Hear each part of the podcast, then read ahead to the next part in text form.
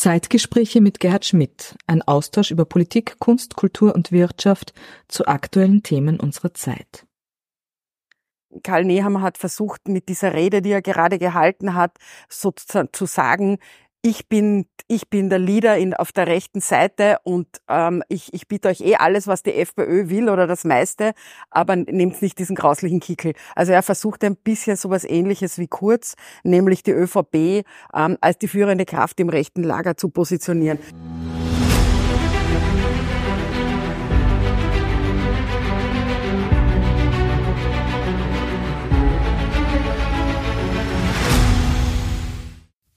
Meine sehr geehrten Damen und Herren, herzlich willkommen zu dieser Ausgabe der Zeitgespräche wieder hier aus der Wiener Orania und wie ich an dieser Stelle immer sage, dem Herzstück oder dem Flaggschiff der österreichischen Volksbildung.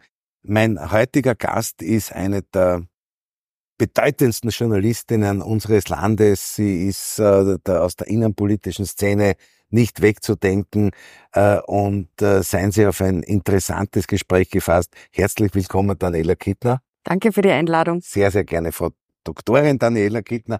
Ich habe mir Ihren Lebenslauf angeschaut. Sie haben ja, äh, wir werden das heute ein bisschen umdrehen. Normal fragen Sie. Ja. ja. Äh, Sie sind eine, eine, eine äh, wirklich sozusagen äh, äußerst äh, ähm, äh, versierte Innenpolitikjournalistin, haben viele Stationen sozusagen beim Kurier, waren viele Jahre beim Kurier, waren bei News, äh, im ORF. Sie haben noch in der Arbeiterzeitung ähm, äh, mitgearbeitet, noch beim, beim legendären Chefredakteur Robert Hochner, ähm, bei der Furche sogar. Ähm, sie haben, äh, sie haben in dem Feld dissertiert, Doktoratsstudium an der Universität, Gymnasium in Villach, ähm, eine ganz, ganz tolle, ganz, ganz tolle Biografie. Und äh, jeder, der sich mit österreichischer Innenpolitik äh, beschäftigt, äh, äh, kommt über ihre Kommentare äh, nicht, äh, nicht hinweg. Wie schätzen Sie die, äh, wie schätzen Sie denn sozusagen im Moment so die, äh, die politische Landschaft in Österreich ein? ist vielleicht ein bisschen eine allgemeine Frage, aber wir kommen vielleicht da dann auch zu den Besonderen. Mhm. Ja, also es äh, ist natürlich heuer ein großes Wahljahr. Ähm, dieses Wahljahr ähm, wird geprägt sein von, glaube ich, einer Lagerauseinandersetzung. Wobei ähm, in der sozusagen, wenn man, wenn man so will, wenn ich grob vereinfache, auf der linken Seite ist die Führerschaft klar, das ist die Sozialdemokratie. Es, es wird vielleicht die, die eine oder andere also äh, äh noch Splitterpartei geben, Vlasny oder keine Ahnung, wenn die, die Kommunisten ähm, vielleicht auch einen halbwegs attraktiven Kandidaten haben. Aber im Großen und Ganzen ist da klar, dass die Vorherrschaft und äh, ähm, auf der linken Seite hat die Sozialdemokratie. Ähm, auf der anderen Seite sehen wir gerade, dass es einen, einen Kampf gibt um das rechte Lager. Ähm, Karl Nehammer hat versucht, mit dieser Rede, die er gerade gehalten hat, sozusagen zu sagen, ich bin, ich bin der Leader in, auf der rechten Seite und ähm, ich, ich biete euch eh alles, was die FPÖ will oder das meiste, aber nehmt nicht diesen grauslichen Kickel. Also er versucht ein bisschen sowas ähnliches wie Kurz, nämlich die ÖVP ähm, als die führende Kraft im rechten Lager zu positionieren. Ob ihm das gelingen wird, ist schwierig, weil die FPÖ halt ähm, in den Umfragen schon, schon sehr lange, sehr weit vorne liegt. Mhm. Ähm, so sehe ich einmal die, die, die, die Ausgangslage für dieses Wahljahr. Mhm. Ähm, dann werden wir sehen, wann die Wahlen tatsächlich stattfinden. Ähm, ich hoffe, dass, ähm, dass der Europawahlkampf nicht ganz äh, mhm. verdeckt mhm, wird von der Innenpolitik, mhm. weil das schon ein äh, sehr wichtige Weichenstellungen in Europa stattfinden und äh, europäische Politik eigentlich aus der österreichischen Innenpolitik fast zur Gänze verschwunden ja. ist. Ja, Nein, ich glaube, dass die Europawahlen auch sehr, sehr, sehr, sehr wichtig sind und dass wir uns in Österreich überhaupt noch viel stärker dem Europathema widmen müssen. Wir können zu den Ländern, wo angeblich die, äh, die, die, äh, die Europa, die Europa-Einstellung der Bevölkerung am, am schwächsten ausgeprägt ist. Ne? Richtig, leider. Und das hat natürlich auch was mit dem mit der Neupositionierung der ÖVP zu tun. Ähm, die ÖVP, also ist ja immer die wenn man sich, wenn man zurückgeht zu Alois Mock, der Brief mhm. nach Brüssel, der ja. berühmte, die ÖVP war schon die treibende Kraft ähm, dass Österreich äh, also überhaupt sich an die EU angenähert hat, wobei man sagen muss, dass es dann umgesetzt wurde, ist hauptsächlich Franz Warnitzky zu verdanken, ja. weil er sozusagen, wenn ich das so ausdrücken darf, die Sozialdemokratie ins Boot gebra gebracht naja, hat. War nicht so einfach. Ja. War auch ja. nicht so einfach. Ja. ja. auch da gab es große Vorbehalte, insbesondere in der Wiener SPÖ, soweit ich mich erinnere. Ja. Ähm, aber ja, und diese, diese ganz klare proeuropäische Ausrichtung hat die ÖVP im Lauf der letzten Jahre ihrem doch zunehmenden rechtspopulistischen, sagen wir mal, von Einsprengseln bis dann fast zum dominanten Kurs geopfert. Mhm. Und, äh, und das ähm, ist schon einer der Gründe, warum ähm, die, warum die Europapolitik ähm, in, in, in Österreich nicht mehr so stattfindet und das europäische, das proeuropäische Bewusstsein schwindet.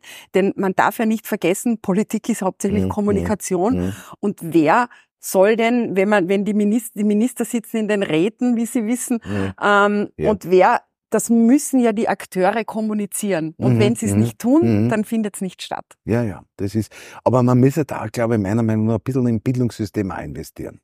Ja, ja natürlich. Also ich, äh, es ist insgesamt so, dass man ja, ich glaube, äh, zwei Drittel der der Gesetze, die der Nationalrat beschließt, ja. da gibt es so eine, so eine Formel, ähm, die äh, sind direkt oder zumindestens massiv europäisch inspiriert. Mhm. Und, äh, mhm. und das ist viel zu wenig bewusst. Mhm. Ähm, es ist auch zu wenig bewusst, dass wir Teil der europäischen Rechtsordnung sind. Mhm. Also wenn ich zum Beispiel gestern äh, gerade wieder gelesen habe in, in einer an sich von mir sehr geschätzten äh, Zeitung wie der Presse, die einen Titel gemacht hat, EOGH entscheidet gegen Österreich. Mhm. Ähm, mhm. da, da, ist, da ist sogar in, in, in, in Köpfen, die, wo das eigentlich verankert sein sollte, immer noch nicht präsent, dass wir mhm. Teil der europäischen Rechtsordnung sind. Mhm. Und das mhm. ist auch unser. Gerichtshof. Der entscheidet nicht gegen ein Land, ja. sondern ja, der ja. entscheidet für oder gegen in, in, in einer Sache. Ja, ja. Ja, ja. Das ist nicht irgendeine abstrakte, übergeordnete Instanz. Richtig, oder so, nein?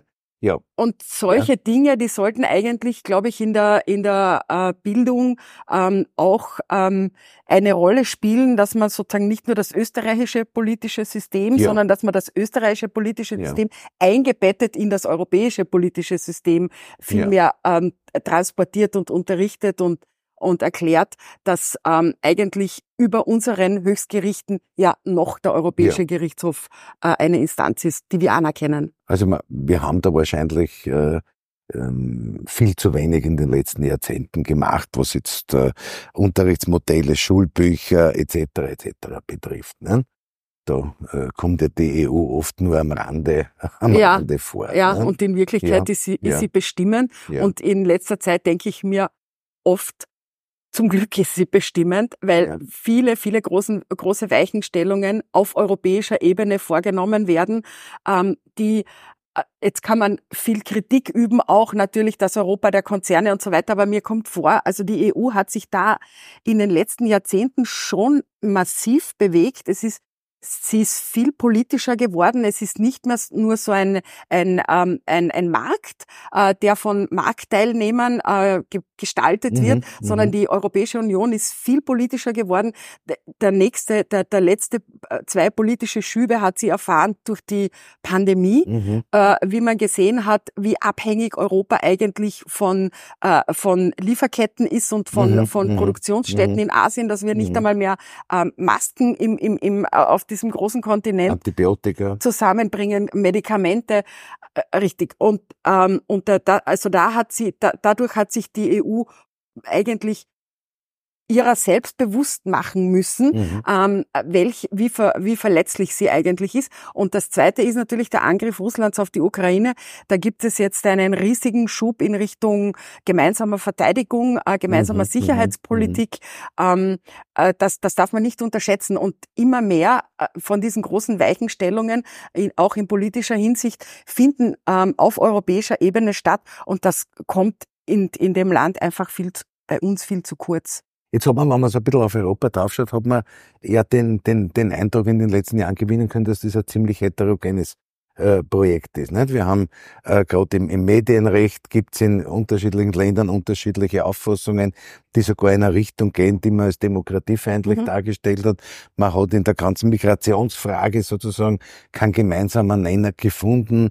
Man hat in, in Wirtschaftsfragen keinen gemeinsamen Nenner. In der Beurteilung auch des, äh, des, des Russland-Ukraine-Krieges äh, nicht immer eine, eine, eine einheitliche Linie gefunden. Äh, Jetzt die Frage zu stellen, was kann man tun, um das, um das sozusagen die Homogenität zu fördern, ist natürlich eine schwierige. Aber in welche Richtung muss die EU stärker gehen? Also ich glaube, der Weg der, der Politisierung, also weg von der reinen ähm, Wirtschaftspolitik hin zu einer umfassenden politischen Union, ähm, der ist, ist ähm, eingeschlagen. Mhm. Ähm, da ist auch schon ein Stück passiert und, ähm, und es ist durch den Brexit war ja die Gefahr, da hat man ja gesagt, hoffentlich ähm, hat das keinen Dominoeffekt. Es ist aber das Gegenteil eigentlich mhm, fast eingetreten. Mhm, mhm, ähm, man sieht jetzt, wie sich wie sich äh, Großbritannien selbst geschadet hat durch den durch den Austritt. Ähm, also es ist schon so, dass ich glaube, dass dieser Weg auf der europäischen Ebene ähm, im Moment schaut er jedenfalls, ähm, es gibt immer Gefahren, aber schaut er jedenfalls nicht mhm. umkehrbar oder nicht gefährdet aus. Aber ähm, ich glaube, dass die, die eine Bringschuld liegt äh, bei den bei den nationalen Politikern.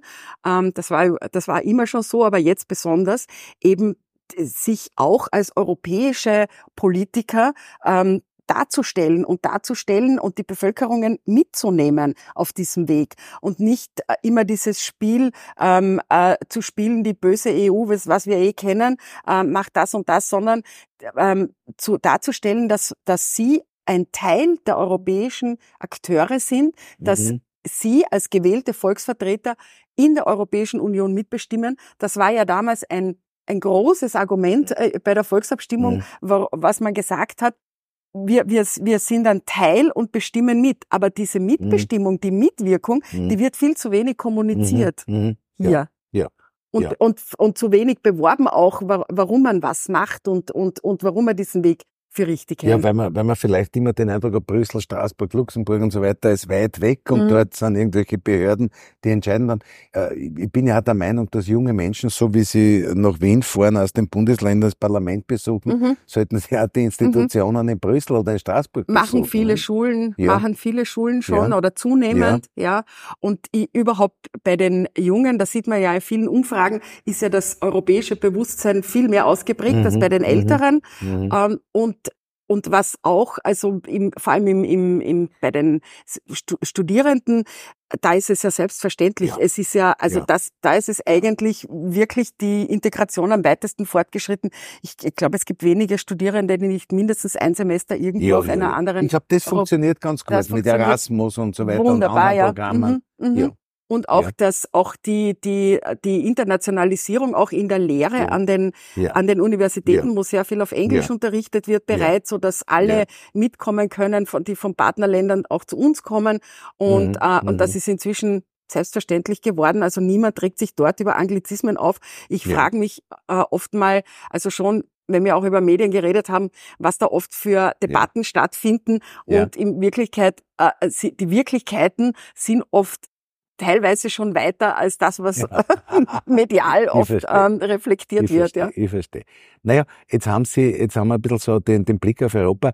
Europa ist im Moment sozusagen von der Diskussion geprägt, äh, äh, dass man einen, einen massiven Rechtsschub äh, äh, mhm. befürchtet. Äh, wir haben jetzt auch Landtagswahlen in, in Deutschland. Wir kennen die die Umfragen dort, wir haben die, die Wahlen in den Niederlanden gesehen, mhm. wir sehen in verschiedenen anderen Ländern, dass sozusagen die politische Rechte stärker wird. Mhm. Sehen Sie diese Gefahr auch? Natürlich.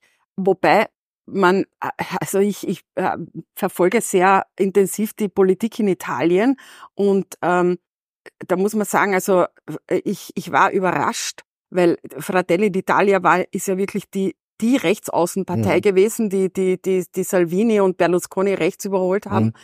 Und, ähm, und Giorgia Meloni hat sich aber, was die Europapolitik betrifft, ähm, unzweifelhaft positioniert. Mhm, also sie mhm, macht mhm, mhm, überhaupt keine antieuropäische Politik.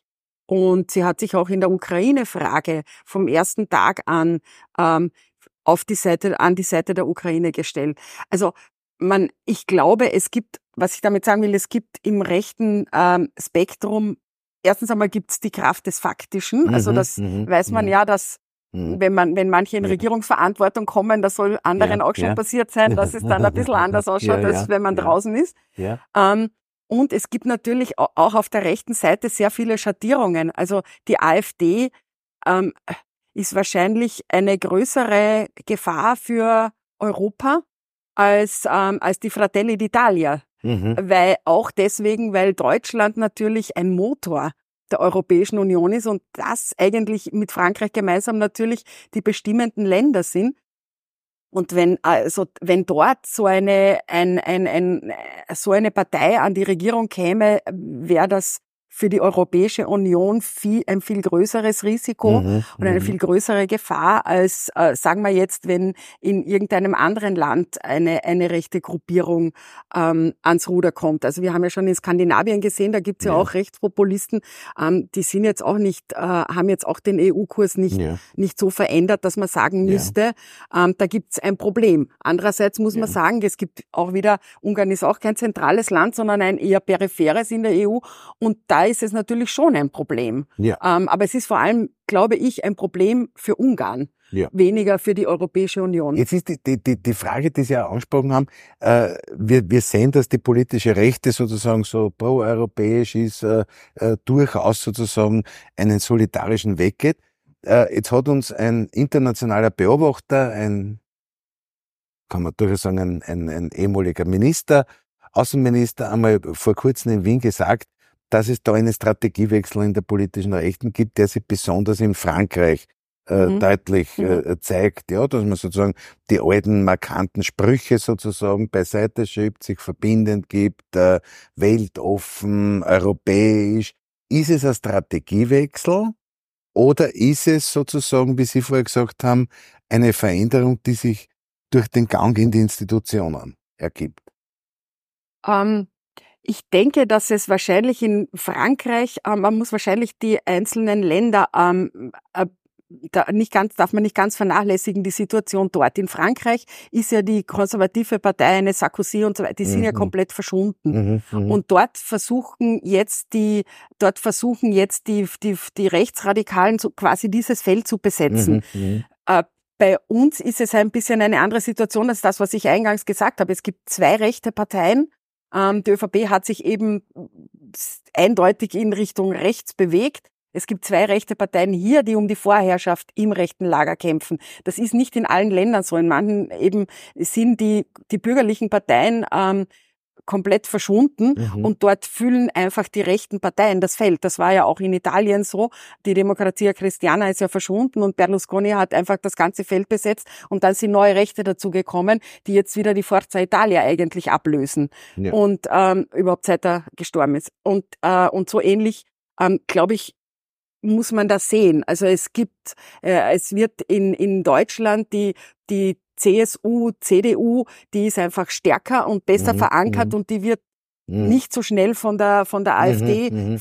weggefegt werden können und deswegen sind die und die sind ja auch radikaler und so weiter möglicherweise sollte die CDU, was ich eben nicht glaube, implodieren, ja, mhm. ist es möglicherweise so, dass die schon sich überlegen, na ja, da können wir uns jetzt viele Wähler holen, aber wir müssen jetzt ein bisschen in unserer Tonlage mhm. ähm, runtergehen. Ähm, mhm. Ja, mhm. also das, das, das kann schon sein. Dass ja. es, aber ich halte es, wie gesagt, nicht für einen nicht unbedingt für einen, weil die rechten Parteien sind ja nicht so untereinander so abgestimmt. Die sind ja, die sind ja in, auf zwei oder drei Fraktionen aufgeteilt in den, in der, manche sind sogar in der EVP im, im, mhm, in, auf mhm. EU-Ebene mhm. und da gibt's ja drei verschiedene Abstufungen mhm. und ähm, also dass die da so eine einheitliche Strategie haben, das glaube ich nicht, aber okay. ist aus den ja. aus der aus den einzelnen Ländern heraus glaube ich okay. schon. Jetzt wissen wir aus der Sozialwissenschaft, aber auch gespickt mit vielen Zitaten, äh, Willy Brandt, Bruno Kreisky und so weiter, gewinnen tut man in der Mitte. Ja. ja? Und wie, wie, wie schaffen jetzt ÖVP und SPÖ sozusagen gerade sozusagen dieses, dieses mittlere Wählerpotenzial sozusagen zu erreichen? Ja, das ist sehr schwierig, weil man weil beide Parteien, auch die SPÖ, ja mit Konkurrenz auf der linken Seite mhm. zunehmend mhm. auch mhm. Zu, zu kämpfen hat. Also das ist ja die Gefahr für die SPÖ bei den kommenden Wahlen ist ja, dass es zu viele Konkurrenten gibt, die ihr Stimmen wegnehmen. Die Bierpartei, also nicht nur ihr, auch die ja. Grünen, aber, aber dass dieser Austausch innerhalb des, äh, dieses, äh, dieses Lagers stattfindet und dann natürlich den Platzhirschen äh, schwächt weil dort, wo am meisten zu holen ist, dort ähm, geht dann halt auch was weg. Ja, ähm, und daraus glaube ich ergibt sich, dass die, dass sich die Parteien nicht mehr durch die Konkurrenzsituation im eigenen, im eigenen Bereich trauen, sich die jeweiligen Platzhirschen nicht mehr in die Mitte zu rücken, mhm. weil sie Angst mhm. haben, dass sie dadurch die Ränder stärken und zu viel mhm. abgeben. Mhm. Mhm. Und dadurch ähm, wird die, ich glaube, ich bin davon überzeugt, dass es eine immer noch eine sehr breite Mitte in Österreich gibt, aber sie wird, sie wird nicht ähm, in der politischen Diskussion nicht dargestellt. Sie hat keine, keine Kraft im Moment. Mhm, die mhm. Sozialdemokratie hat sich das lange Zeit gut leisten können, weil es eben keine Konkurrenz gab. In mhm, Österreich mhm, waren die mhm. Kommunisten immer eine, eine, eine Randerscheinung. Ja. Also das in Graz ist eine, eine, ein, ein, ein Sonderfall. Ähm, das hat sich die SPÖ bis zum Auftreten der Grünen hat sie sowieso überhaupt keine Konkurrenz gehabt und und da konnte sie leicht in die Mitte rücken, weil hinten nichts war. Ja. Ähm, und äh, und das hat sich jetzt geändert und da glaube ich, ähm, äh, das, da muss sich die SPÖ überlegen, was sie, wie sie sich da aufstellt. Ja. Ich glaube, dass es einen großen Bedarf gibt von der Menschen, die sich in der politischen Mitte angesiedelt sehen, dass sie in der Politik vertreten werden. Ich glaube nicht, dass Menschen, äh, überhaupt nicht die Österreicherinnen ähm, aus meiner Erfahrung zu Radikalismen äh, äh, tendieren. Mhm. Sie sind oft angefressen, ja. grantig ja. und so weiter, stärken dann äh, ähm, irgendwelche äh, Marktschreier. Aber, aber so die, diese ganze Tradition auch der Sozialpartnerschaft, des Ausgleichs, des Miteinanderredens, das hat sich in Österreich nicht geändert. Aber dieses Feld wird leider im Moment von der Politik nicht bespielt. Oder ja. zu wenig. Ja. Naja, jetzt haben wir, jetzt haben wir, also die, die haben jetzt fast eine sozialwissenschaftliche Analyse jetzt äh, äh, gemacht. Wir haben aber, wir müssen glaube ich auch diese Situation in den USA irgendwo ein bisschen beobachten. Nicht? Und äh, da schauen ja die Chancen für den Trump äh, gegen jede Form der politischen Logik äh, nicht so schlecht aus. Und eben immer, immer, immer die Frage gestellt, wie kann jemand mit diesen Auffassungen, mit dieser Biografie, mit diesen, äh, mit diesen, mit diesen politischen Rucksäcken, die er da mittragt, äh, Sturm auf das Kapitol etc., wie kann jemand sozusagen da in einer Entscheidung mitmischen? Und da war unlängst ein, ein sehr spannender Artikel in der Zeit, der gesagt hat, der, dem gelingt es sozusagen, sich als Kämpfer gegen das Establishment mhm, ja. äh, zu, zu inszenieren. Mhm. Und ist das auch etwas, was die politische Rechte in Europa betrifft, mhm. sozusagen, dass man versucht, Menschen zu gewinnen, die gegen die da oben, gegen das Establishment. Mhm. Ja, ich meine, das hat's ja immer gegeben. Nur äh, diese, diese Anti-Establishment-Reflexe gibt's ja auch in Österreich. Die FPÖ mhm. hat ja lange Zeit auch davon mhm. auf darauf ihre Erfolge aufgebaut. Die, das, äh, das, das Problem ist schon, äh, hat es, es sind, also Amerika ist ein bisschen eine andere Situation natürlich wie bei uns. Bei uns waren waren ja die waren ja die Parteien, auch die Sozialdemokratie, die waren ja sehr groß und hatten mhm. viele. Also wie ich angefangen habe, hat die äh, haben die beiden Parteien gemeinsam, ich glaube, äh, also jedenfalls über 80 Prozent gehabt. Ähm, das war bei der Wahl 1986. Da hat die, mhm. die mhm. ÖVP, glaube ich, 40 oder 41 ja, ja, und, die, ja, und die SPÖ 43. Also, also das, da, das waren äh, fast 85 Prozent gemeinsam. Und diese die, dieses Schrumpfen auch der Strukturen, in den Strukturen waren ja auch sehr mhm. viele Menschen in Österreich eingebunden. Mhm. mhm. Darf man nicht vergessen, in den, in den Gewerkschaften, in den, im, im Bauernbund, im, mhm. also, mhm. das sind immer noch immer noch wichtige Institutionen, aber die Einbindung der, der, der Leute hat abgenommen. Äh, die, die, die SPÖ und ÖVP im Moment äh, muss man davon ausgehen, dass sie gemeinsam nicht einmal mehr 50 Prozent haben mhm. werden bei der nächsten mhm. Wahl.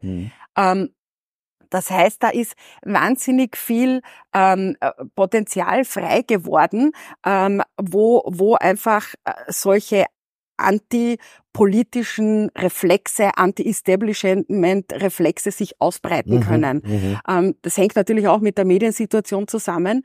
Und das ist natürlich eine, eine sehr große Gefahr, die, so, die Sozialdemokratie besonders ha, ähm, hat ähm, muss, musste da, muss und muss, glaube ich, immer noch da umlernen, wie erreiche ich mhm. die Menschen. Sie mhm. hat sich sehr lang darauf verlassen, mhm. dass sie ihre Leute mhm. quasi über ihre Strukturen mhm. erreicht. Mhm. Aber das, das, äh, das spielt sich, das ja. funktioniert so ja, nicht ja, mehr. Ja. Und zu Trump ähm, zurück in Amerika spielt schon auch eine, eine Rolle, eine große Rolle, diese White Supremacy äh, ähm, Haltung, die, die also nichts anderes als Rassismus ist. Mhm. Also diese sozusagen die, die, die Befürchtungen ähm, des, des, des weißen Siedler Amerikas sozusagen nur mal, dass sie, dass sie, dass sie in, der, in die Minderheit gegenüber Colored äh, mhm, People mhm, geraten, mhm. weil in Amerika ja auch die mexikanischen Einwanderer als äh, als Colored People verstanden werden. Ja. Ähm, und und das das hat natürlich auch bei uns eine Parallele mit mit der ganzen Migrationsthematik. Aber ich würde schon sagen, dass man ähm, zum Glück ähm, die amerikanischen Verhältnisse nicht so ganz eins zu eins auf die europäischen umlegen kann, weil wir hier viel stärkere ähm, Institutionen haben ähm, äh, als, als, als in den USA. Jetzt haben Sie über das vorher zitiert, sozusagen über Ihre Stationen im, im, im Medienwesen, die österreichische Innenpolitik sehr genau und intensiv beobachtet. Hat sich im Bild oder in der Wahrnehmung der Politiker in der Gesellschaft etwas verändert? Ähm, ich, darf vielleicht ein Beispiel bringen. Ich habe unlängst ja. eine, eine, eine Untersuchung äh, gesehen, wo junge Menschen sozusagen gefragt wurden, wo eine so eine Wertestudie, wo eine, eine der Frage war, wen möchten sie nicht als Nachbar haben? So 55 mhm. Prozent Schwerverbrecher, 52 Prozent Drogenabhängige, aber 17 Prozent sagen, sie wollen keinen Politiker als Nachbar haben. Also jeder fünfte praktisch, mhm. ja. Ja. Ja, also das hängt, glaube ich, schon stark mit der medialen Situation auch zusammen. Das muss ich da, glaube ich, sehr selbstkritisch, wenn ich mich jetzt als, mhm. als Teil des, des Medienkomplexes ja, ähm, ähm, ähm, auftrete. Äh, es ist äh, Politik, Politik und Medien sind sich sage ich jetzt einmal, in den 80er und 90er Jahren auf einer anderen Ebene begegnet. Das war etwas enger. Ähm, das hat aber schon, also heute wird das alles pauschal als quasi Verhaberungskultur ähm, ähm, pauschal kritisiert. Dass diese solche Sachen haben natürlich auch stattgefunden, mhm, mhm. aber unterm Strich glaube ich war es so, dass es ist sehr viel Information von der Politik an die Journalisten direkt geflossen, mhm. ohne Marketingapparate äh, dazwischen. Ja. Ähm, und es hat dadurch auch, die Journalisten hatten näheren Einblick, wie Politik stattfindet, auf welche Sachen da eigentlich überall Rücksicht genommen wurde, wie Kompromisse zustande kamen. Und dadurch hat es auch ein gewisses Verständnis gegeben, mhm. auch mhm. für die Schwierigkeiten. Mhm. Weil Politik ist ein, ein absolut schwieriger Beruf. Ja. Also so habe ich das ja. jedenfalls ähm, ähm, erlebt. Der Journalisten ist auch nicht. Äh, ist ja. auch nicht einfach, aber. Aber, ja. aber Politiker zu ja. sein und, und, äh, und vor allem in der, in der Bundesregierung, also diese, diese äh, in der großen Koalition war, äh, über, habe ich ja über weite Strecken äh, große Koalitionen da begleitet. Ähm, war das wirklich tatsächlich nicht einfach, auch mit dieser rechtspopulistischen ähm, ähm, ähm Auseinandersetzung da mit der FPÖ. Das war wirklich äh, eine schwierige Zeit, wo sich eben äh, das Parteiensystem äh, massiv äh, in Bewegung mhm. geraten ist. Und da hat die, da hat, glaube ich, ähm, ein, wie soll man sagen, dass das, ich glaube, dass das Politikerbild, das damals von den Medien gezeichnet wurde, etwas ähm, rücksichtsvoller war. Mhm. Es hat, mhm. wir haben auch damals äh, ähm, äh, Skandale aufgedeckt und mhm. dem Watchdog mhm. gegeben und so weiter. Mhm. Aber es war nicht so, es war nicht so marketinggetrieben auf beiden Seiten nicht. Heute ist es so, dass ein riesiger Marketingapparat die Politik vor den, von, vor den Journalisten abschirmt ja, ja, ja. und dass eigentlich ein direkter Kommunikationsfluss gar nicht mehr stattfindet. Das wird alles durch Marketing, äh, ähm, eine Marketingindustrie durchgedreht und, und mit viel Geld. Also wir haben ja da auch ähm, Einblick durch die Schmidt-Chats, wie viel, ja, ja. wie viel ähm, Aufwand da auch aufgewendet wird, ähm, um, um sozusagen die richtige Message dann in den Medien zu platzieren. Das hat, ich habe aus manchen Gründen sogar Verständnis dafür, weil sich die Medienlandschaft auch stark geändert hat. Aber das Problem ist, dass man dann ein Politikerbild hat, das halt nicht mehr authentisch ist. Das sind Marketing, ähm, Figuren, ähm, wo die, die, wo da ein Idealbild gezeichnet wird, das es da nicht gibt. Und deswegen gibt's ja dann auch so oft dann die Enttäuschungen. Mhm. Also da gibt's dann die Heroes und mhm. da gibt's die Bösewichter, mhm. die aber auch mhm. irgendwie halt die bösen Heroes sind. Ja. Also wir sind, wir, das ist alles äh, zu einem Bühnenspiel ein bisschen geworden oder zu einem Film, aber, aber, aber das ähm, hat an Authentizität verloren. Mhm. Und auf der anderen Seite sind natürlich die Medien, die in einem Existenzkampf sind, die sind auch nicht zimperlich. Ja, ja? da wird ja irrsinnig viel Selbstdarstellung betrieben, irrsinnig viel zugespitzt. Ähm, differenzieren ist nicht mehr angesagt. Ja, es sind Missionare unterwegs in den mhm, sozialen mhm, Medien. Mhm, ähm, mhm. äh, also äh, äh das, äh, das, das glaube ich tut der Politik insgesamt mhm. nicht gut.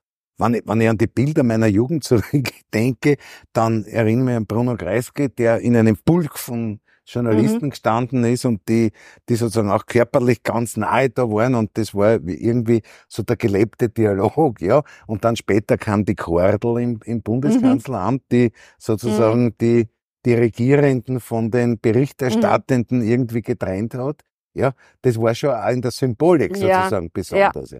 Aber ich wollte Sie fragen, wenn Sie, wenn heute ähm, äh, Publizistikstudentin oder Publizistikstudent zu Ihnen kommen würde und sagt, Frau Doktor, ähm, äh, wie soll das Verhältnis zwischen Politiker und Journalist sein? Was hm. würden Sie da antworten? Hm, schwierig. Also ja. ich, also ich kann nur sagen, ich habe ähm, die wichtigste Vorlesung, die ich besucht habe, war Medienethik. Mhm. Ähm, und also ich habe immer versucht, das Verhältnis so zu gestalten, dass ich mir bewusst war, welche Rolle ich einnehme und welche Rolle mein Gegenüber einnimmt. Und ich war, ich bin dazu da, Informationen zu transportieren und den Watchdog im Auftrag mhm. der mhm. Öffentlichkeit mhm. zu spielen. Ähm, Politiker sind dazu da, das, was sie versprochen haben im Wahlkampf und wofür sie gewählt worden, sage ich jetzt einmal, umzusetzen. Mhm. Ja, Ausgleich, also was, mhm. was mhm. einfach klingt und schwierig genug ist.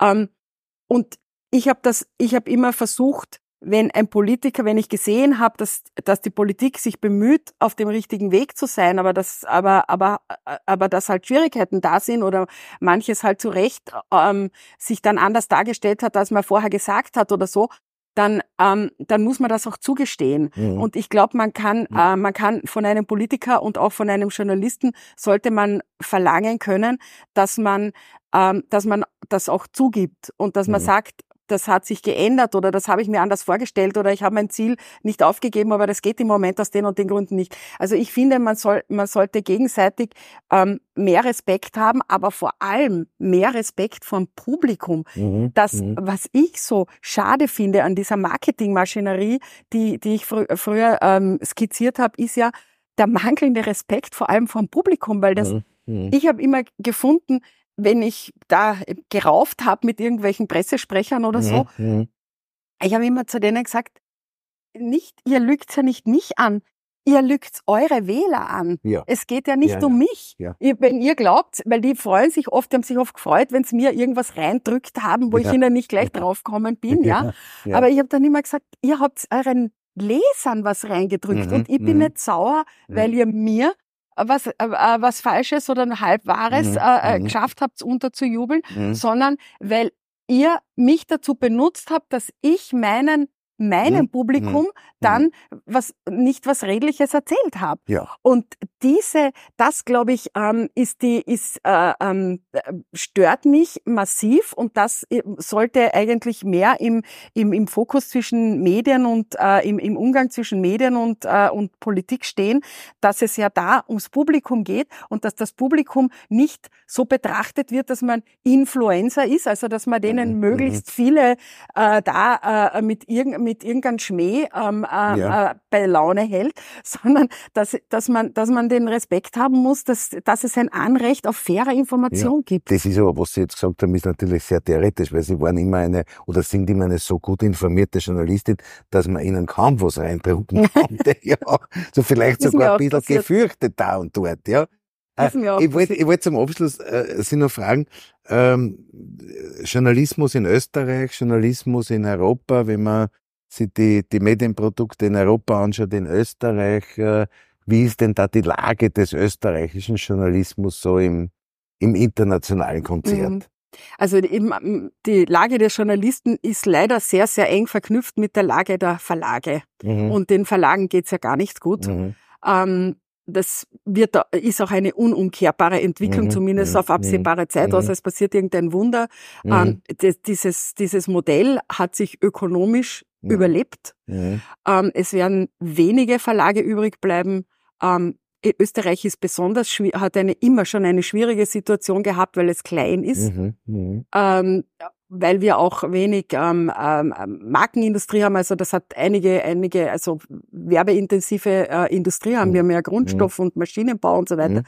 Also es ist sehr, sehr schwierig und das das Ach und Weh der Journalisten hängt natürlich mit damit zusammen, wie wie ähm, wie potent die Geldgeber sind, die sie die ihre Gehälter bezahlen. Jetzt ist äh, äh, dieser Tage im Falter ein, ein ein ein toller Artikel erschienen über diese Plattform äh, Korrektiv, die das rechtsradikalen Treffen in Potsdam aufgedeckt ja, hat. Ja. Das ist ein gemeinnütziges Projekt ja. und der Falter hat geschrieben, das wird der Zukunft des Journalismus sein.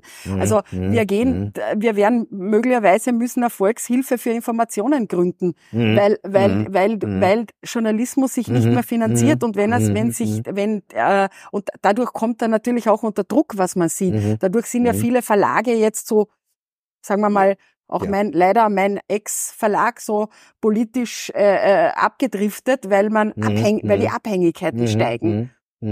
Und das ist halt natürlich mhm. eine sehr mhm. äh, schwierige Entwicklung. Und ich, ich, ich hoffe, oder auch da kann man wieder nur mit Bildung gegensteuern. Man, man wird diese Lücke schwer füllen können. Also man braucht Journalismus. Aber wenn es keine Journalisten mehr gibt, dann muss man, glaube ich, die, die Menschen befähigen, dass ja. sie selber wie Journalisten denken, ja. wenn sie mit Informationen oder mit Inhalten konfrontiert sind.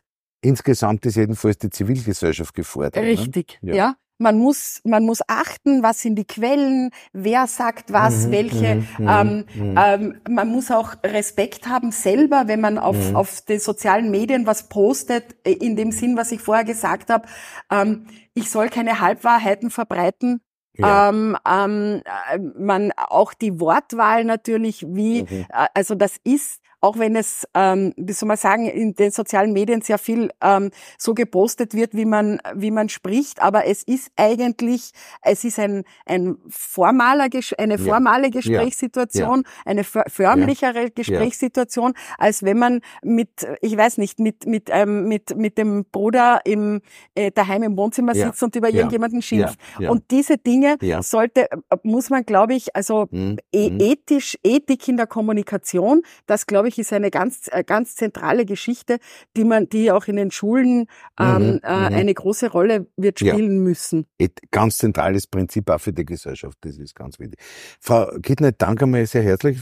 Zum Schluss vielleicht noch eine, eine, eine kurze Frage. Sie beobachten die österreichische Politik, Sie beobachten die internationale, Sie sind im Fernsehen, in Medien präsent, der äh, immer best informiert, aber Gibt es etwas, was Sie tun, sozusagen, um Energie zu sammeln außerhalb der äh, der, der Berichterstattung und des Journalismus?